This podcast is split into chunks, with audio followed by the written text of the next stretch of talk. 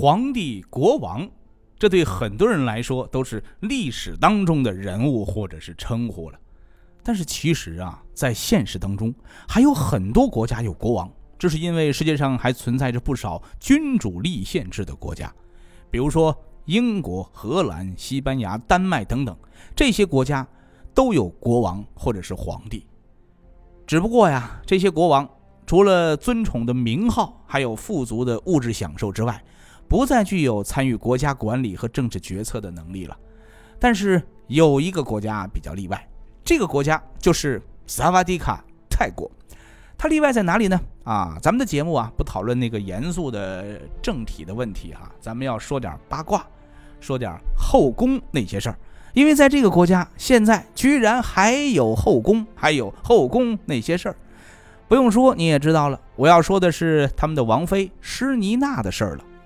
这个王妃啊，二零一九年七月被封妃，十月份就被废了。十二月份居然传来了死讯，上位仅仅八十六天，曾经盛宠无双、冠绝整个国家的一代王妃，为何又落得了这样的结局呢？王的女人都经历了什么呢？其实啊，随着现代文明的进步，各国的皇室也都发生了很大的变化，比如说这个一夫一妻制啊。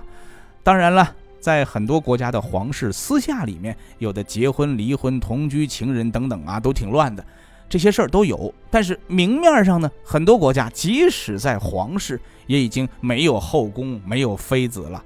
可是泰国人家有，他们的现任国王叫哇吉拉隆功，在他还没有继承王位当国王的时候啊，他就有过很多次的婚姻，也有很多位情人了。当然了，这其实对他来说也不算什么，但让人吃惊的是啊，他在继承王位之后，在二零一九年五月一号册封了他的皇室配偶叫苏提达为王后，在七月二十八号又迎娶了小他三十三岁的女友施妮娜，并且把她册封为贵妃，而这也是在一九三二年之后啊，泰国王室首次公开承认。一夫多妻制，这消息一出啊，大家都开始关心了。这个施妮娜是什么人呢？怎么当上贵妃的呢？哎，不过就在大家还在讨论、热度还没有过去的时候，新闻又出来了啊！这施妮娜又被废了，这过山车一样的剧情啊！这事儿呢，咱们还得从头说。施妮娜呀，可以称得上是泰国最传奇的妃子了。她一九八五年出生在泰国的南府。父母给她取名叫昭坤帕施尼娜皮拉甘拉雅尼，哎，这个比较长的名字。这在泰国呢，这个名字的意思是美好和光明。但是谁也没有料到，这无意当中的这个名字印证了他未来的路。一开始还真的是充满了美好和光明。他从基础学校毕业之后啊，顺利的进入到了泰国皇家陆军护理学院学习护理。学成之后啊，施妮娜来到了当地最有名的一家医院，当了一名护士。因为她学历比较高啊，同时呢工作能力也比较强，所以她在医院还是很受欢迎的。后来呀，泰国王室去医院选护理人员入宫当值的时候，年轻漂亮又有真本事的这位施妮娜也被选中了。当时的施妮娜还不到二十岁，她拍摄了第一张进入王室的工作证。很是自豪。此时的她并没有想到，这张工作证将是他命运轨迹发生改变的开始。有消息说呀，王宫里的小王子从出生的时候就是由护士施妮娜等人来照顾的。小王子满月庆典的时候，抱着小王子来给老国王的那位护士就是施妮娜。这个报道真假难辨哈，但是如果是真的的话。那么施妮娜入宫之后啊，很早就认识了现任的国王这位哇吉拉隆功了。古人讲啊，兔子不吃窝边草，但是这是咱们中国的古人，在人家萨瓦迪卡可不这么想啊。呃，窝边草肯定是可以吃的。那这位哇吉拉隆功呢？呃，当年呢，呃，还是他父亲当朝的时候，他是王储。王储嘛，那也是一人之下，万人之上了啊。与此同时，这位王储那可是无比的风流，不断的被爆出他和各色人等有各种情感的纠缠。这些和他有过情感纠缠的人呐，各种职业都有，既有他身边的这些工作人员，也有电影明星啊、空姐呀等等这些职业的。就在前几年呐，他就被德国媒体拍到过。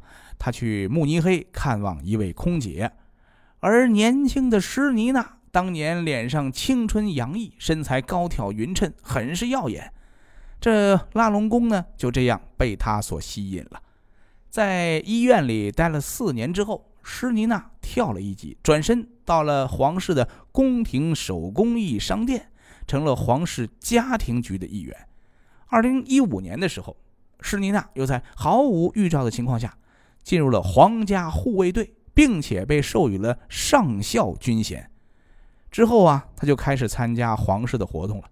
也是在那一年，施妮娜突然高调了起来。她学习各项技能，比如说射击呀、开飞机呀、跳伞呐等等这些运动。只要是那位挖吉拉隆功会的啊，他也去学习一下、钻研一下。他的努力当然没有白费了，因为他表现突出啊。还得了王室的最高贵族勋章和特级白象最高尊贵勋章等等这些勋章。即便如此啊，他还是非常努力的，不曾懈怠的。随军到了德国去参加训练，拿下了飞行员执照。拿下飞行员执照之后啊，施妮娜又晋升了，她被王室从刚才的那个上校封成了少将，这风头之盛是一时无两啊。但这个时候啊，这坊间。开始有各种的传言了，有人说啊，施妮娜正在走王后路线，她想靠这些上校啊、少将啊这些军衔来上位啊。当时呢，也发生了一些事情，印证了这个猜测。这是在二零一六年的十月三号，老国王普密蓬去世了，施妮娜带队参加了国王的葬礼。那天啊。外界的报道说他眼神坚毅，模样干练而又洒脱，是风采过人。有媒体写啊，施妮娜即将要成为第二个王后了。而从那一天开始，他也开始常伴挖吉拉隆功左右，对他照顾的是无微不至。普密蓬国王去世没多久，挖吉拉隆功作为王储，理应成为第一王位继承人。但是由于啊，他平时做派比较轻浮，引起了很多人的不满。其中有一方势力就想拥戴公主施林通上位，一时间政权斗争是一触即发。但是最终呢，哎，结果还是这挖吉拉隆功赢了。他凭借着自己太子的身份和强硬的手腕，成了第十位君主，也叫做拉玛十世。按常理说啊，一般这新皇登基之后呢，都会第一时间去稳固皇权。而这位挖吉拉隆功呢，嘿，他第一时间呢，先来充实后宫啊。他登基不到三个月，先是封了王后，然后又高调宣布封贵妃。这个妃子就是施妮娜。一九三五年的时候啊，泰国就已经废除了一夫多妻制了。那你国王是吧？暗地里。多结几次婚，也可能还行，但是这么公开纳妃可是破传统的行为呀！居然还是大张旗鼓、高调的宣布，可是呢，基于国王的权威，无人敢反对，而且呀，这施妮娜被封贵妃这事儿还迎来了举国的欢呼。哎呀！施妮娜迎来了自己人生当中最绚烂的一天，那是二零一九年的七月二十八号。她身着酒红色上衣，配了紫色的长裙，在众人的惊叹当中跪在瓦吉拉隆宫的脚下。瓦吉拉隆功授予他四枚勋章，并且宣告了册封贵妃的文件。这也是泰国近一个世纪以来第一个册封的妃子。册封贵妃。泰王打破传统开端，他的封号也很有意思，叫做施尼娜皮拉萨甘雅尼殿下，也就是王的妃子的意思。但是，荣耀来的如此迅速，又怎能不引起纷争呢？更何况这是王宫啊！很快，施妮娜便遭遇到了人生坎坷。国际大案追踪，咱们下集继续说。